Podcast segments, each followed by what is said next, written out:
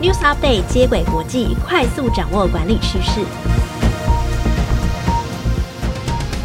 听众朋友，大家好，我是经理人月刊的采访编辑简玉璇，我是经理人月刊实习编辑刘佩琪，欢迎收听经理人 Podcast 的接轨国际。在这个单元中，编辑团队会精选国际财经管理杂志，提供导读和解析，帮助读者掌握管理趋势。今天分享的主题有：投资自由更可靠，从政治因素思考资产配置的风险。全球市值前一百大企业榜单公布，台湾哪间企业挺进前十名？为什么组织导入敏捷，应变速度仍然缓慢？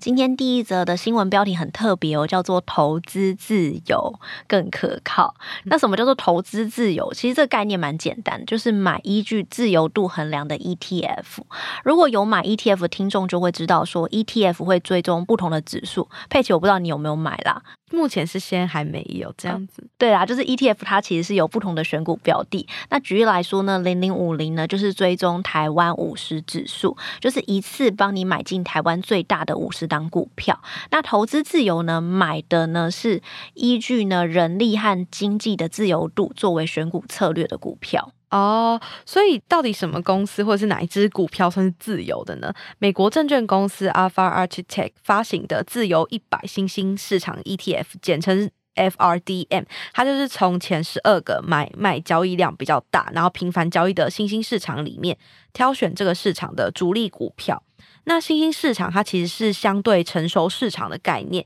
也就是成熟市场像是西欧啊、北美、日本、纽西兰等等的国家。那在这个国家以外的，像中国、巴西或者是台湾等等，就算是新兴市场。那由于这个 FRDM 它是依据自由度这个衡量标准来选择股票的，所以像独裁的专制政体，比如说中国或是俄罗斯公司的股票，就会被剔除在外。那为什么富比士的这个报道会觉得说，诶，投资自由的 ETF 会比其他成分股的股票还要来得更可靠呢？因为你也知道，最近升息，所以股市其实蛮惨的。其实 ETF 价格也是一直往下掉，连我的那个 ETF 账面上现在都还是负的。就是富比斯报道就指出啊，今年二月初俄乌战争爆发，就导致多档的新兴市场的 ETF 下跌。例如 MSCI 的新兴市场指数呢，就暴跌了十七帕，但 FRDM 却只下跌了七点五帕，就是因为呢，独裁专制和自由度较低的经济体俄罗斯，它被排除在 FRDM 的购买清单之外的关系，所以它的下跌才没有那么大啦。嗯，那筹划 FRDM 的发起人帕斯托勒在接受 CNN 访谈的时候就表示说，其实投资人不应该去低估投资政体会造成的风险。他就提到，像这类型的政府会在一夕之间就直接介入，然后告诉企业说：“哦，你没办法盈利。”那以 MSCI 新兴市场指数来说，中国企业的股票占了三十趴，但去年中国的政府对于多家科技巨头都开罚，比如说他就有像阿里巴巴用垄断市场的这个名义罚款了二十八亿美元。那这也会让外资去意识到说：“哎，其实投资非自由地区的企业真的是有风险的。”嗯，所以你就是在考虑政治风险之下呢，FRDM 就会避开中国的概念股，它就会转而。去选择南韩啊、台湾市场的企业纳入其中，像台积电和三星都是它的前三大股票，而其他台湾的企业像是联发科啊、鸿海也在榜上的前十名。托勒就认为说，更自由的新兴市场，它不仅呢有可以期待的增长力道，它也能更敏捷、有韧性的去利用资本和劳动力，更快的从亏损和停滞中恢复。所以，投资人与其去担心那个企业有没有做好 ESG，它其实更应该聚焦在如何避免资金流不像侵犯人权和经济自由的制度结构中，嗯，我觉得这个选股策略其实也是有部分去呼应到 ESG 里面在谈公司治理，它有强调风险规避的这个部分，因为其实政治风险本来就是应该要涵盖在投资的策略里面。那刚刚既然讲到台积电或是三星这些买卖交易量大到可以被选为 FRDM 之一的企业，下一则新我们就来和听众朋友聊聊上个月中才刚出炉的全球市值前一百大企业的榜单。嗯，这是六月中出来的榜单哦，是来自资诚联合会计师事务所发表的。它的报告内容是截至二零二二年第一季全球市值前一百大的企业，那前五名呢分别是苹果以二点八五兆美元市值居榜首。接着是微软、沙乌地阿拉伯的石油公司，然后再是 Google 的母公司 Alphabet，然后第五名是亚马逊。那台积电呢，也从去年的第十一名上升为今年的第十名，也是台湾唯一入榜的前十大企业。它的市值呢达五千四百一十亿美元，超越南韩三星的三千四百二十亿美元。不过，从榜单整体而言，其实科技在二零二二年的排行还是稳坐整个冠军的宝座。二零一二到二零二二这十年里面，除了二零一九跟二零二零这两年以外，科技公司总共拿过九次的冠军。那美国企业也取得主导地位，数量跟相对的规模都有持续增加。三星也是南韩唯一进榜的企业，但是相较于台积电的名次从第十一名进步一名嘛，到第十名，那三星的名次呢则下滑，而且它的市值呢在一年内呢跌幅最大，是跌幅最大的十家公司之一哦。从上个年度排行的第十五名呢，这次一口气下降七个名次到第二十二名。其他市值跌幅最大的公司还有 PayPal、阿里巴巴、腾讯和 Netflix。那我们可以交叉比对去年跟今年的榜单之后，也会发现到中国企业的跌幅算是蛮大的。像刚刚提到的阿里巴巴跟腾讯，其实都分别跌了五十二趴跟三十九趴。那过去中国企业在过去十年里面的发展和美国是差不多的，都是维持大概七趴的成长率。但近年来，因为中美贸易战越演越烈的关系，所以中国企业在市值也是下降了二十三趴。嗯，其实过去经理人 Podcast 就和听众朋友分享过一些榜单类型的题目，其实就是希望读者可以知道当前各大企业的状况之外，更重要的是要从榜单的变化中去了解产业的脉动。例如从二零一八到二零二二年，根据入榜企业的变化来看，不是只有科技业的市值增加哦，那还有呢，能源企业的市值呢也增加了一百五十一趴，这也跟现在在喊说二零五零年净零碳排，然后做 ESG 有关系。那这些数据的变动。都可以让投资方啊和企业更能够去了解目前的产业趋势，然后以此来作为就是拟定战略的依据。嗯，那我们谈到企业的行动开展，其实重要的除了作为策略拟定的参考数据以外呢，如何用更快或是更敏捷的去达成目标，也是十分重要的课题。所以最后一则新闻我们要讨论的就是，诶，为什么有些组织已经导入敏捷了，但它的应变速度却仍然蛮缓慢的呢？是近年来那种敏捷 Agile 或者 Scrum 这个词啊，它其实已经从软体的开发流程变成是企业呢不断的适应变化和需求的管理方法。那经理人月刊的四月号其实有在讲敏捷专案管理。那这边其实我想要分享一个采访的小故事，就是我去采访一位制造业的受访者，他就说：“哎，我有看你们杂志，你们有谈敏捷，但是企业实际用这些方法会很敏捷吗？”他的意思就是说，理想跟现实是有差距的。比如说，他们每天如果是按十五分钟的站立会议，然后每天都要开嘛，那员工就会觉得说我被监控压力很大，然后还有很多小事情都要回报，好烦呢、哦。我知道就好，或者是说，哎，主管不会自己去看看板吗？电脑上明明就可以看到我的进度，还要开会，嗯、那这样做反而就不敏捷了。我懂你意思，就是变成是一个形而上的概念，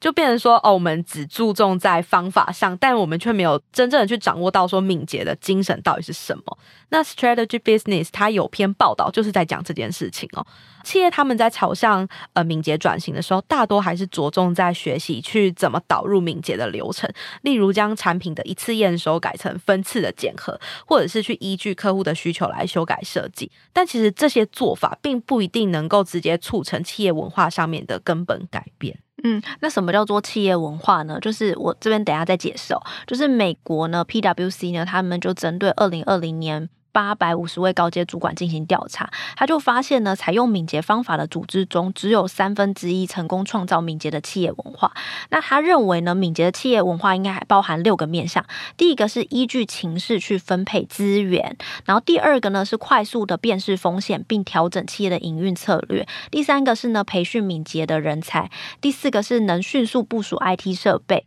第五个呢是具备跨职能和自主的团队。第六个是团队能有效率的共享。资源，听众朋友其实可以从六个面向去检视自己的公司是否具备敏捷的企业文化。那如果发现自己的公司其实离敏捷企业还有一段距离的话，PwC 也提供三个可以创造敏捷企业文化的建议。第一个就是资源的配置要跟目标相符。因为企业在编列预算的时候，通常就是由下而上，也就是从各部门的需求来列预算。那这个方法缺点就是说，资源的分配是以各部门的需求为出发，而不是从整个公司的战略角度来思考，所以有可能会使得就是企业缺少资源去发展目前最需要的投资项目，来错失了整个改变时机。那 PwC 就建议企业可以弹性的去调整投资的顺序，来将资源分配给最优先的项目。哎，我觉得这个概念很像是说，我们在编列预算的时候，各部门其实都很本位主义，都会觉得我的部门最好，我们部门最能为公司贡献，所以预算就给他开的超大。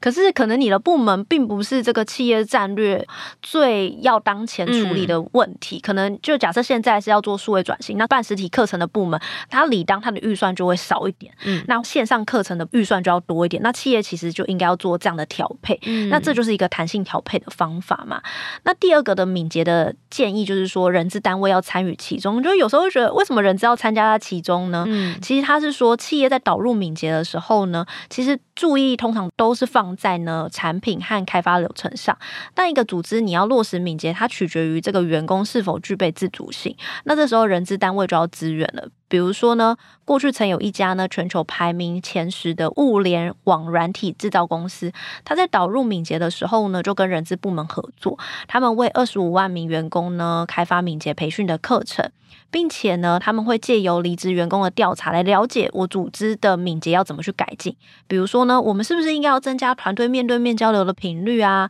然后或者是呢，提升资讯的交换透明度上有没有需要努力的地方？所以可见人资的参与其实对敏捷组织的促进是很有帮助的。嗯，最后一个做法就是要去分阶段定定绩效的目标，因为其实敏捷转型是个蛮漫长的过程，在短期内是很难去评估整个执行的成效的。但如果你缺乏了衡量的机制，你你也没办法去确认说敏捷方法到底有没有导入成功。所以 PwC 就建议企业可以分成两个阶段来确认绩效。第一个阶段就是可以用导入的程度作为绩效的指标，比如说有敏捷活动的团队有多少，或者是说参与敏捷培训的员工数量有多少。那第二个阶段就是当我们的团队逐渐上手之后，我们就可以透过专案的执行速度，或者是软体的更新数量这种比较从执行面来看的指标来确认你的绩效。那如果有一些未达标的情况，我们再进行检讨，去找出根本的问题在哪边。我觉得刚刚那个分阶段去检核敏捷的绩效，